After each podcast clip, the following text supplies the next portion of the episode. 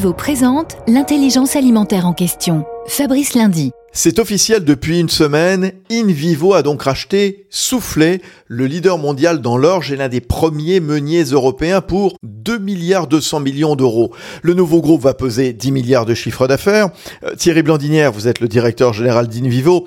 L'année se termine en beauté. C'est un géant qui voit le jour. Effectivement, Fabrice, InVivo change de dimension avec l'acquisition du, groupe Soufflé. Nous devenons un leader européen du secteur agricole. Ce, ce nouvel ensemble va nous permettre d'augmenter nos moyens financiers alloués à la recherche et développement, aux nouvelles technologies, au digital, à l'innovation et répondre aux enjeux environnementaux et, et sociétaux et aussi produire plus et mieux parce qu'il s'agit aussi d'augmenter la production de la ferme France pour pouvoir exporter et contribuer à, à nourrir demain 9 milliards d'habitants sur la planète. Merci. Thierry Blandinière, le directeur général de InVivo. Union nationale des coopératives agricoles françaises, InVivo s'engage pour la transition agricole et alimentaire vers un agrosystème résilient.